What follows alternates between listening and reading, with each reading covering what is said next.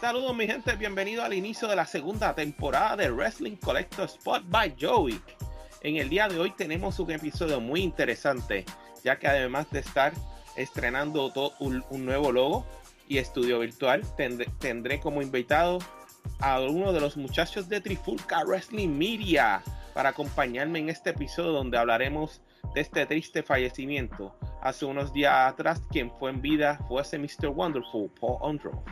Daremos también un breve resumen de datos biográficos y luego estaré analizando y hablando de, detalles de las figuras de colección de este luchador, precios y muchos más. Oh, mis saludos, ¿cómo tú estás? Saludos, Joey. ¿Estamos bien? ¿Cómo están las cosas? ¿Todo, todo, tranquilo? Estamos, tranquilos, tranquilos. Aquí ya tú sabes. Eh, gracias, gracias por emocionado con este nuevo season. Gracias, gracias por invitarme a, lo que viene siendo la apertura de este nuevo season. Y este estamos estrenando logo nuevo en tu sección. Veo que tienes ahí el logo de Wrestling Collector Spot en el background. Y aquí también la gente lo está viendo en el estudio virtual. Usando. Sí.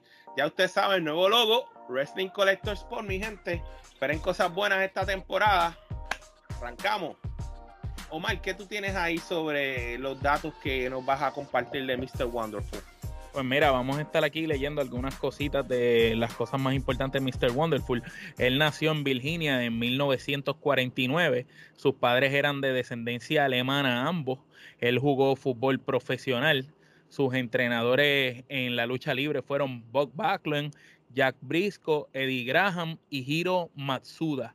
Eh, tremendos entrenadores los que tuvo. Los cuatro son cuatro caballos y cuatro leyendas. Él comenzó su, claro que sí. Él comenzó su carrera luchística en 1976 en lo que era Mid South eh, Wrestling, eh, donde tuvo un feudo muy interesante con un joven Jerry de King Lauder. Eh, estuvo durante siete años trabajando en lo que era el National Wrestling Alliance. Eh, después se convirtió en una superestrella para los 80, en la década de los 80 de la WWF, y se presentó con, un manejador, eh, un perfecto manejador que todo el mundo reconoce y conoce lo que era Bobby the Brain Heenan, este manejador clásico y rudo como lo que hacen falta hoy en día. Él también participó en el primer WrestleMania y Survivor Series. Eh, después de una notable lesión que tuvo en el cuello, que no se trató a tiempo, eh, partió de la WWF y se fue a lo que era la WCW, que era la competencia, en, rival. en 1988.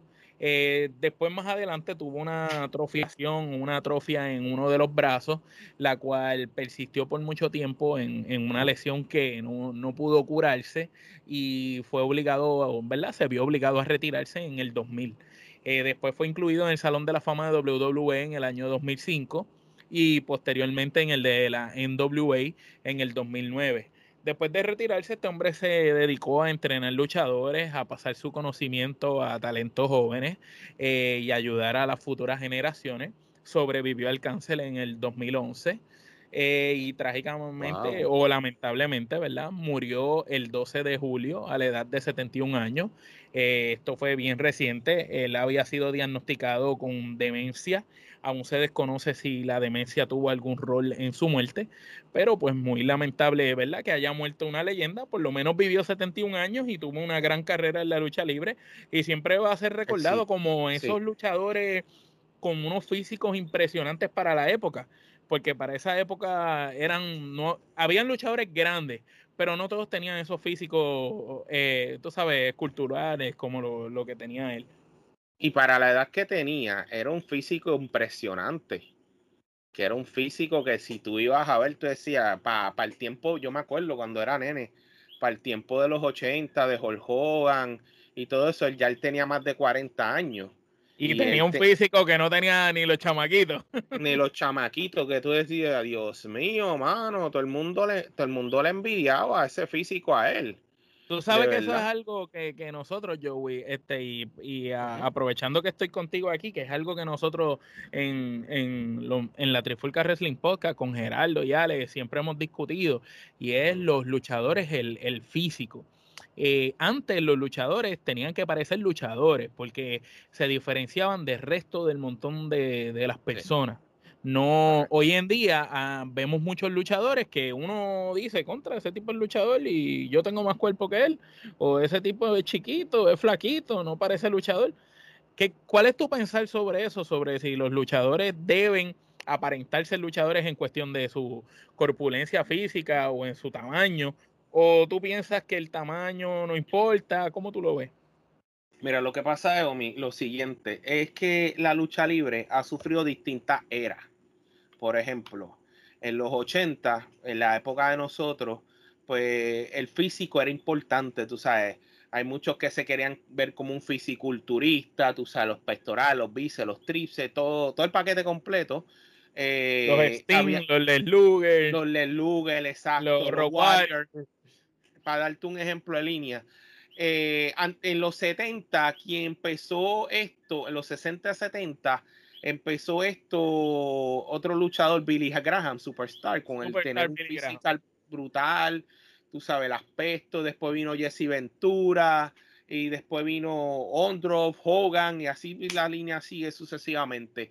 Y mira, eh, en ese momento sí tenía que ver mucho el físico, porque por lo menos en el concepto de lo que era WWF de Vince McMahon, el físico era importante, lo que vendía. Por otro lado, tenían los, la, lucha libre tradicional como en WA, que no era el físico lo que atraía, sino era el nivel de rudeza. Y, y comparado con hoy en día, que tú tienes luchadores grandes, pequeños, gordos, flacos, eh, que se mueven como, como, como Samoa Joe, como Samoa Joe, por ejemplo. Tú sabes, es, ya son, ya, ya el estilo de lucha se ha evolucionado y lo que vende también es la actitud y el personaje. Esas son las dos palabras clave. Y obviamente la carisma. Eh, el caso que yo vi, AEW, John Goldboy, cuando peleó con Kenny Omega, que lució bastante bien. lució, eh, muy bien. lució muy bien. Si él se disciplina, él puede llegar muy lejos. Él puede ser un main eventer. Pero eso, eso depende de él y cómo él conecte con el público y cómo él sube ese escalón.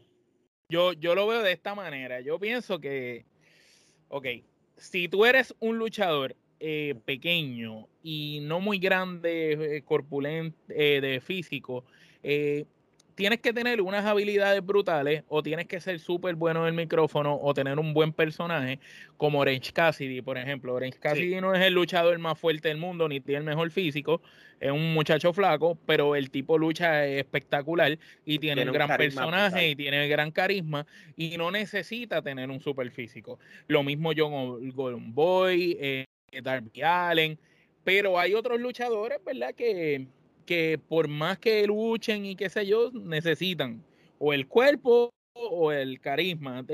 Yo pienso que son herramientas y, eh, y, pienso que, que, deben parecer, aunque no sean grandes, deben de parecer luchadores en actitud, eh, porque antes tú veías y tú decías, diache, ese tipo es luchador. Ahora pues cualquiera puede ser luchador, como dicen. No, claro. Pero es como te digo, eh, si no tiene ese carisma que conecte con ese público, no va a llegar muy lejos que digamos. Y obviamente, tú sabes, el, si es rudo, tiene que ser el tipo más malo, tiene que, tú sabes, tiene que tener esa cualidad que tú digas, diablo, esta mujer este, o este tipo es, es otra cosa en ese caso. Y obviamente, pues, pues para, seguir esa, lo mismo técnica, el técnico tiene que tener la habilidad, tiene que tener ese baby face con el público, todos esos elementos requeridos para, para ser un luchador exitoso en ese caso. Así que nada, ¿y qué más tienes datos de Paul Londroff? Pues hermano, eso es lo que tengo. Eh, prácticamente hicimos un breve génesis de la historia. El que quiere saber más que, que Google, este ciertamente es una gran pérdida para la lucha libre.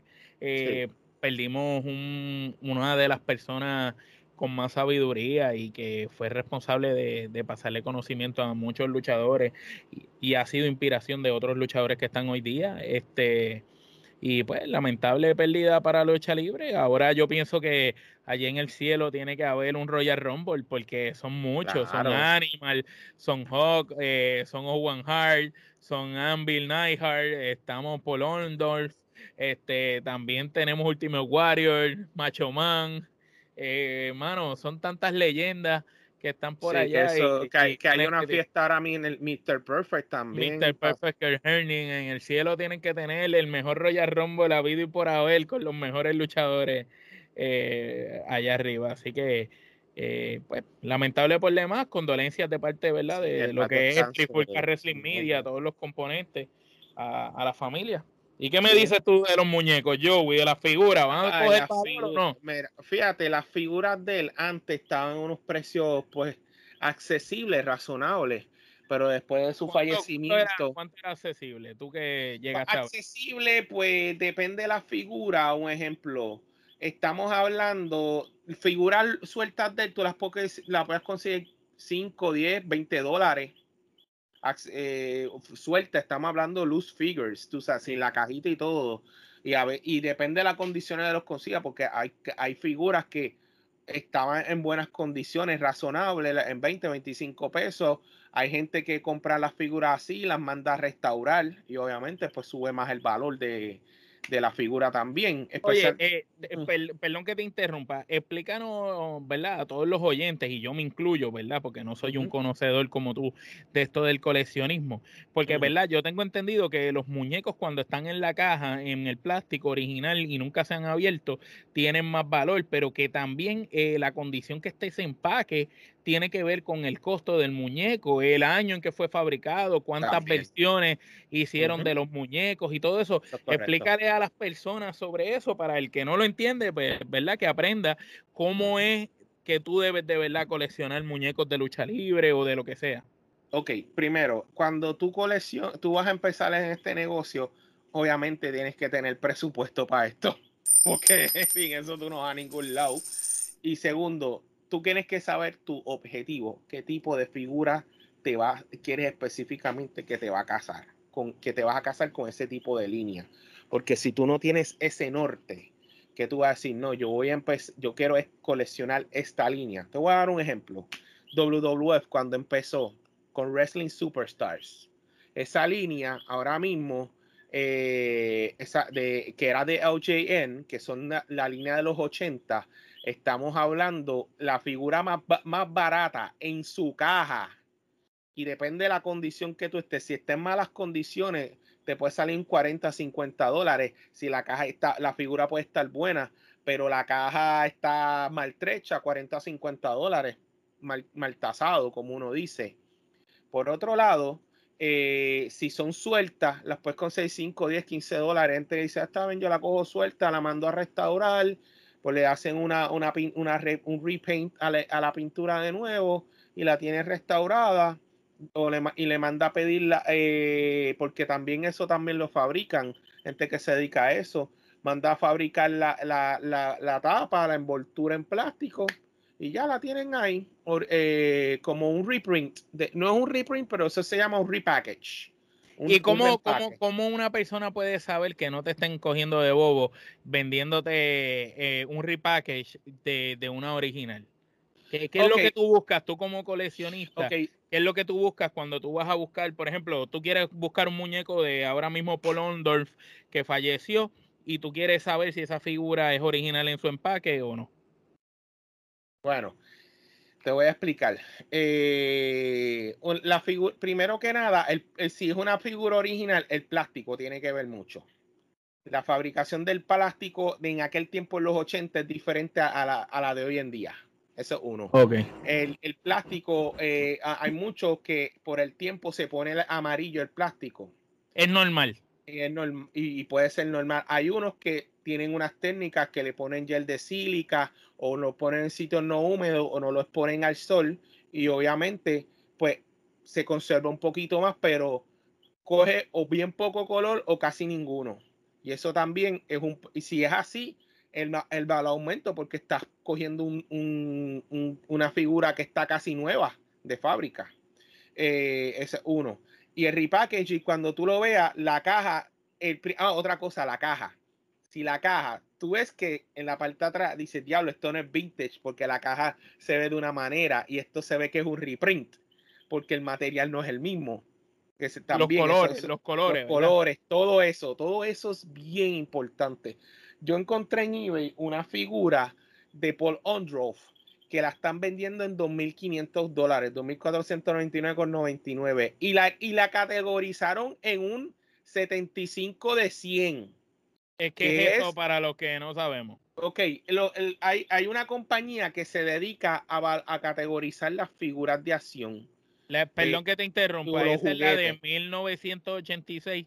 El ¿verdad? Es la que estamos viendo aquí en pantalla. Sí, la de Classic Superstars, correcto. Perfecto esa figura, eh, yo estoy, yo envi yo, si las imágenes que, que van a estar suministrando. Sí, están aquí en pantalla ahora mismo. En pantalla habla que eh, está categorizado un 75. Hay una compañía de juguetes que se dedica a esto, a categorizar eh, los juguetes. Y obviamente esta empresa... ¿Y qué quiere decir categorizado en 75? Ok, que de 100%, un 75%. 75% es mint. No, no es mint, perdón, un 100% es mint, que está en unas condiciones excelentes. Óptima, por decirlo Óptima. 75 es eh, near mint. Near mint es Bastante, casi, casi. Casi, casi. O sea que tú me estás diciendo que si esta figura de Paul Ondorf que estamos viendo aquí en pantalla vale 2.499 dólares y es 75%, si hubiera una cerca de los 100 sería mucho más cara, obviamente. No, estamos hablando de los 100, estamos hablando que la figura valdría el, eh, triple, estamos hablando de 7.500 o, 8, o, 9.000 dólares. Una figura que es bien raro tú conseguir una figura que esté en un, en un 100% lo máximo es que tuve 96, 98 y bien raro 99, pero una del 100% es que cogieron, vamos a ponerte un ejemplo, cogieron, la, cogieron una caja de todas esas figuras, la metieron en una cápsula del tiempo que no le entró nada. La sellaron al vacío. La sellaron al vacío y después, años después, abriste la caja y ¡pum! ahí está. Ahí la tiene. Y eso es un 100%. Y sen seguro que eso va a valer el billete. Imagínate. So, esta figura que está en la imagen del 86 de LJN, que en eBay, que yo me imagino que si, en, si cuando estuviese vivo el señor Londroff estaba en 1500, en, vamos a ponerle en mil dólares, por ejemplo, estaba en mil dólares, 800 dólares, ahora, ahora que él murió, 2500, hay coleccionistas que van a querer meterle mano a eso. ¿Y, eso va a seguir cogiendo valor o, hasta ahí llega? Eh, ahora mismo tiene su boom. Su boom. Por la muerte del luchador, ¿verdad? Por la muerte del luchador. ¿Qué pasa? Eh, puede variar, puede subir, puede bajar, a menos que haya otras figuras. Lo que mantiene su valor es que hay otras figuras de estas igual que estén un 75 más. Ok.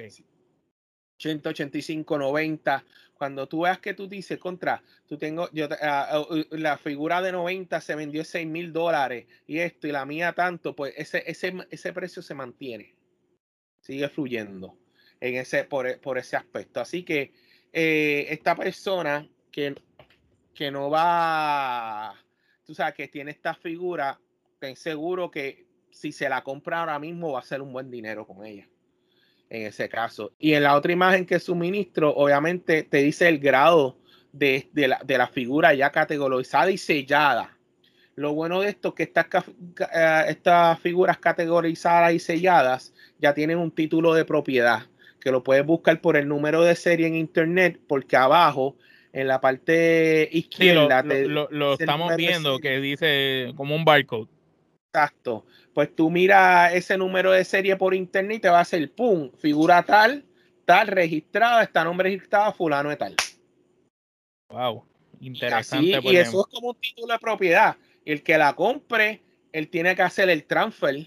Como un traspaso, como una especie de traspaso. Porque estas cosas, hay gente que tienen seguros que pagan un montón de dinero, que si le pasa algo a esa figura, eh, el seguro tiene que soltar un par de pesos largos porque también esos seguros no son baratos.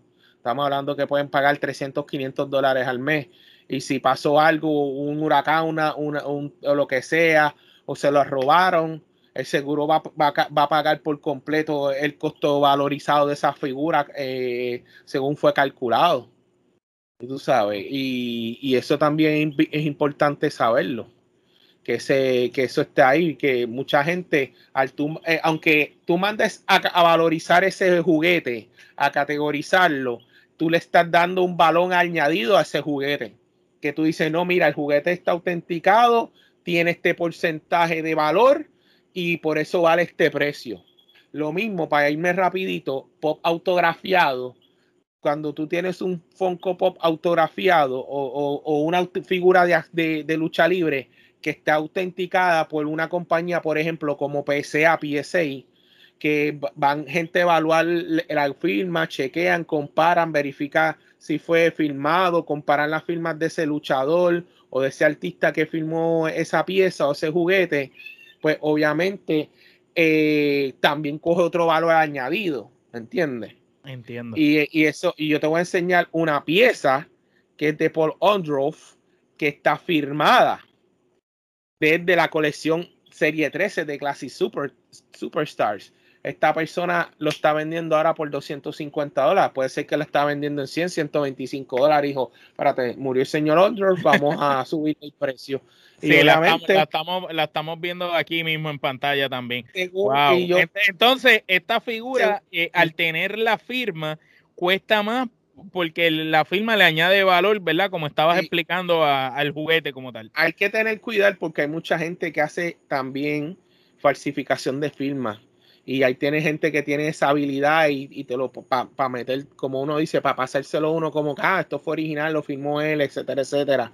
Y por lo menos este señor trae una evidencia de que él, esa figura, él le tomó foto cuando el señor Ondroff en el 2011, que no la, que no la tengo aquí, eh, donde el señor Ondorf estaba filmando, sí, la figura en el 2011. Como, como que él está mostrando una prueba de que es real. Sí, como exacto, porque una cosa cuando tú vas a las convenciones de lucha libre, a los Comic Con, y tú quieres, obviamente, eh, tú vas a coger la firma de un luchador, de una leyenda, muchas veces, o guilladito, tú le preguntas, mira, yo te puedo yo puedo tomarte una foto filmándola y muchos dicen que sí, otros dicen que no. Y dicen, ah, no está bien, papá. Y esa es tu prueba, como que sí me firmó la pieza.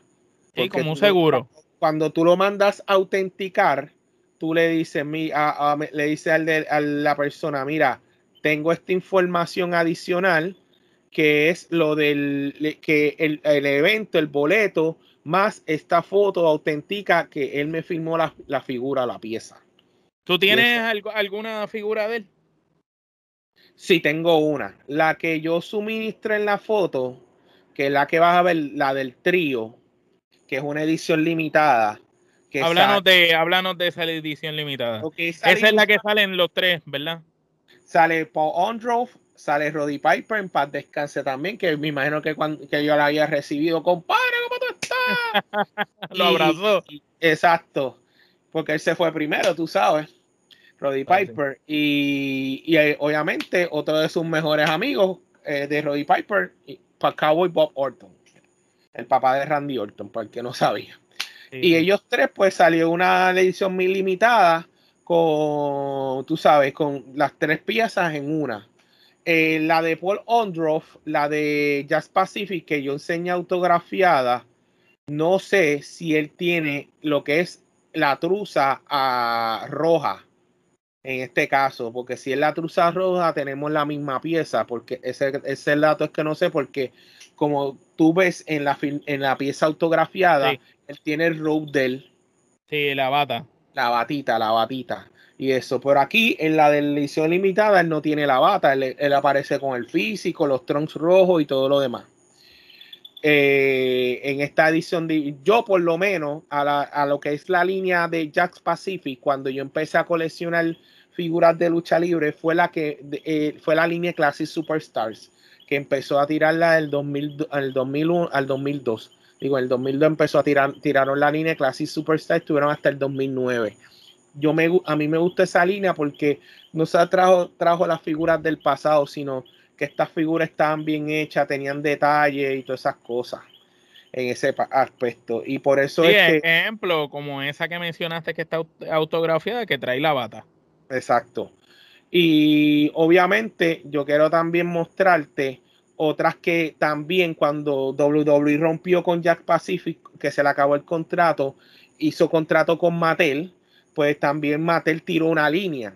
Eh, eh, la primera línea que tiró fue la de Legends, la de la Legends. Ah, tengo que decirte también, en los 80, que también tengo que mencionarlo antes de irme para esa parte, hubo una línea de LJN que era la de Bendis, que eran las figuras de los luchadores Bendis que tú los estirabas. Los que estiraban, los que estiran como, estrechas. exacto, como estrechan. Paul también tenía un Bendy. Que esa es la que estamos viendo ahora en pantalla, que cuesta 100 dólares, 99, 99 dólares. Puede ser que costaba 20, 15 o 20 dólares. Y ahora vale, y ahora vale 99 dólares. porque, es, porque es, bastante vieja, ¿verdad? Es bastante vieja esa figura. Y, por, la, por lo que se ve la foto, las condiciones son bastante decentes. Muy bien, muy bien. Interesante dato. Así que la, después de eso, la línea Mattel, cuando empezó a tirar figuras de lucha libre, empezó a tirar la línea de Legends, la primera de las primeras series pues ellos tuvieron, sacaron las primeras 5, 6, 7 series de WWE Legends, porque después más años, ahora en este año la volvieron a reactivar, esa línea de Legends y la caja es diferente. Pues esta línea de Legends de que de Paul Ondroff tiene la batola color azul y esta batola más o menos eh, en el fondo está la, foto de él en su juventud, ahí eh, en su apogeo, Mr. Wonderful y más o menos el costo de esto está entre los 150 dólares a los 200 dólares de esta figura de, la línea Legends. Que es la de la, de la bata azul. Exacto. Porque después salió otra de Legends, que si la vemos más adelante, esta de Legends, él tiene, eh, sale también, pero tiene la bata roja el Trunks rojo también. Y tiene como unas manos, ¿verdad? Para cambiarle la posición. Para cambiarle las poses y todo eso más. Él tiene la la parte que dice Mr. Wonderful y dice serie 8. Pues, yo sé que había. esta es, 4. La de la bata azul es 4. Entonces es, 8. Pero yo sé que estuvieron hasta la 5 o la séptima serie. Que no tiraron más nada, los descontinuaron. Y después, años después, los volvieron a tirar de nuevo. O sea, como un remake de la, porque en la primera serie yo me acuerdo que eran para el 2010 que las tiraron y yo decía, y para ese tiempo yo me había quitado el coleccionismo y yo veía las figuras que Gufia decía, eh, y yo, no, te voy a decir más, no, no, me están gufiando, me gustaron, pero yo dije, yo me casé más con Jack Pacific y empecé a coleccionar más? la línea Jack Pacific y me, me fui más por esa parte pero ahora me arrepiento porque vi la de Iron Chick, Sage Slaughter, eh, eh, tiraron hasta la de Macho Man, el Hogan, vi la de Angel Andre the Giant, que estaba brutal, que era, que, que, salía con la correa de, la mundial de la WWF, que ahora mismo esa figura estamos hablando de más de mil dólares, vale ahora mismo. Esa figura, una edición limitada de esa también. Vi la de los Rockers, que ahora mismo está en 500 dólares. Wow sabes que. Mira, ¿y, cuál es la de Mr. Wonderful que sale con la truza legendaria esa blanca de él, pero que le metieron un campeonato que dice WWE? Explícame eso. Ah, que yo te voy a explicar. La de esa, la de esa truza fue una serie que tiraron más adelante con la truza blanca. Estaba la edición regular que tú veías, que son las. ¿Y esa fue de Mattel también? ¿Ah? ¿Esa fue de Mattel también? Esa es de Mattel porque WWE firmó contrato por casi 20 años con Mattel. Ok. Y hasta ahora ha sido bastante lucrativo en, cuestión de las figuras. Que no y explícame, ¿por qué esa figura tiene un título de WWE cuando él nunca tuvo ese título? Eso, eso, lo que pasa es que él no tuvo título mundial en sí, pero había... Lo tuvo, en NWA en Miss South para allá. Exacto, para Miss South y eso. ¿Qué pasa? Eh, WWE cuando tiró estas figuras básicas que hicieron de Sting, de Iron Sheik, de Mr. Wonderful, Greg Valentine, ahí habían algunas que le, le ponían la correa mundial. Pero la de WWE. Sí. Y hay unos, aunque no se la merecían, se la pusieron con la correa que tuve en la pose, pero el que lo mandó a fabricar no sabía eso. Y eso también fue un blooper. Y mucha gente. Porque, eso también cuesta, los bloopers en la. Sí, eso, ¿verdad? el que tenga. El que tenga esa correa sin él nunca haberla tenido, eso es un blooper de edición en el muñeco y eso le aumenta valor, ¿verdad? Claro, un montón. Un montón. Tú no, te imaginas cómo aumenta. Y de verdad que por lo menos esta figura, Steam tú fue campeón mundial, pues le aplica. Y, Iron Chic tenía una regular y esta con el campeonato le aplica porque él fue campeón mundial antes de transicionar con Hulk Hogan. En ese caso, pero él fue un blooper y ahí está. Y, Entonces, ¿qué, fue? Que ellos, arreglaron el blooper con la otra, porque esa vale 80 pesos. fue una variante, si las tiraron, pues, si te Porque si te fijas, la otra es igual, el mismo muñeco, misma ropa, misma pose, pero el mismo empaque y todo, lo único que cambia es el título. Correcto. Y el, el hecho de no tenerlo cuesta mucho más barato, 35 dólares. Sí, sí, pero, pero por lo menos ahora mismo yo no sé, te digo, como son las, estas figuras que eran edición limitada, pues obviamente eh, estas figuras, un ejemplo, hay muchos que se dedican a, venderle, las vendían en 40 o 50 dólares, por ejemplo. Y yo me veo con la muerte de él, pues lo subieron a 80 dólares más o menos. Y puede ser que pueda haber subido un poquito más de precio eh, eh, del valor de esa figura. Así que tenemos más o menos esas varias. Después de eso, después de eso, esas son más o menos las figuras oficiales porque tú sabes, cuando vino las de Hasbro, sí. las figuras, ya él no estaba en la empresa laborando. So, pues, y, la, y han hecho costume de él. Y Mattel, bajo la línea de Hasbro, también tuvo que haber lanzado una, una figura de él, una línea de figura de él, ¿entiendes? Pero eso, pues no me dio tiempo conseguirlo, pero he visto figuras customizadas. Eso sí he visto. ¿Y las figuras customizadas tienen valor? Explícanos. Mira, depende del que las diseñó. Eso es uno.